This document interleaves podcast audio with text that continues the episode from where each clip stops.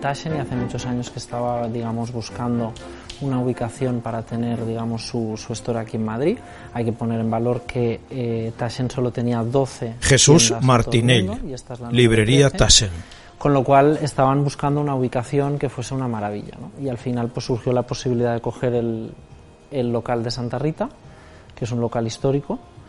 Y, y cuando Benedict, que es el fundador de Taschen, vio digamos, el local, pues se, se enamoró rápido y ya empezó a mirar a ver cómo se podía, manteniendo la estructura y todo, y sobre todo la arquitectura de la, del local, adaptarlo a la librería. Se ha mantenido prácticamente todo, lo único que se ha hecho, pues las cajoneras, porque esto era una, merce- una antigua mercería, lo que se han hecho es poner de cara, digamos, a la pared y se ha dejado la moldura eh, a la vista del cliente, digamos. Y, y todos los espacios parece que encajen, digamos, por, o sea, en plan exactos, pero es que ya, o sea, ha encajado realmente exacto, o sea, no, no, no se ha tenido que hacer nada.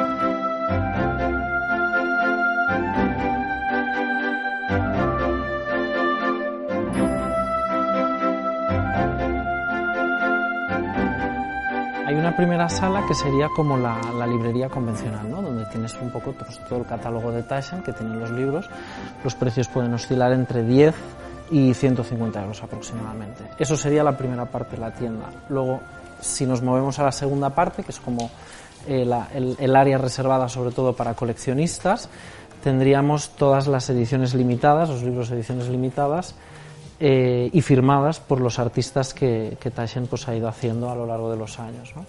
Entonces es una zona además con una, con una silla, con una mesa para que pues, el colector se pueda sentar y un poco pues, se pueda hablar un poco de, de los libros. Tenemos Hockney, tenemos, luego tenemos Leibovitz, la fotógrafa, eh, tenemos también David Bailey, que es otro fotógrafo muy, muy conocido, tenemos Testino, eh, Patti Smith y luego también tenemos el Murals of Tibet, que es la joya, digamos, de, que tenemos aquí en Madrid, que es un libro que está firmado por, por, el- por su santidad Dalai Lama.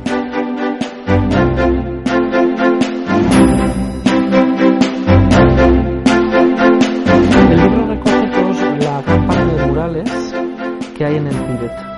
Es decir, eh, ante, digamos, eh, pues, después de todo lo del tema de China y cómo quedó pues, el Tíbet, eh, durante muchísimos años, eh, o sea, a Taschen se le ocurrió, a Benedict se le ocurrió la idea de decir, oye, vamos a intentar eh, hacer un libro que de alguna manera pues muestre el gran patrimonio que tiene el Tíbet, ¿no?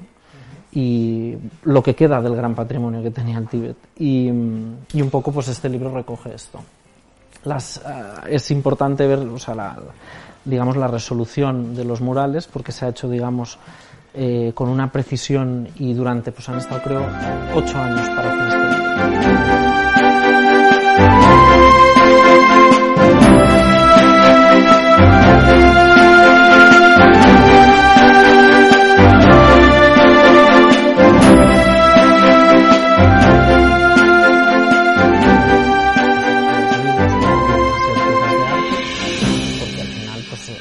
dedicación que llevas en la preparación de un libro, eh, las horas que invierte la, la empresa en ello, pues es- al final pues claro el resultado es una maravilla, pero y luego que el precio en general, ¿no? Taschen se hizo famoso en parte por eso, por ofrecer digamos unos libros maravillosos a un precio eh, Benedict Taschen empieza en el 80, en 1980, en, en Colonia, eh, teniendo como una librería de cómics.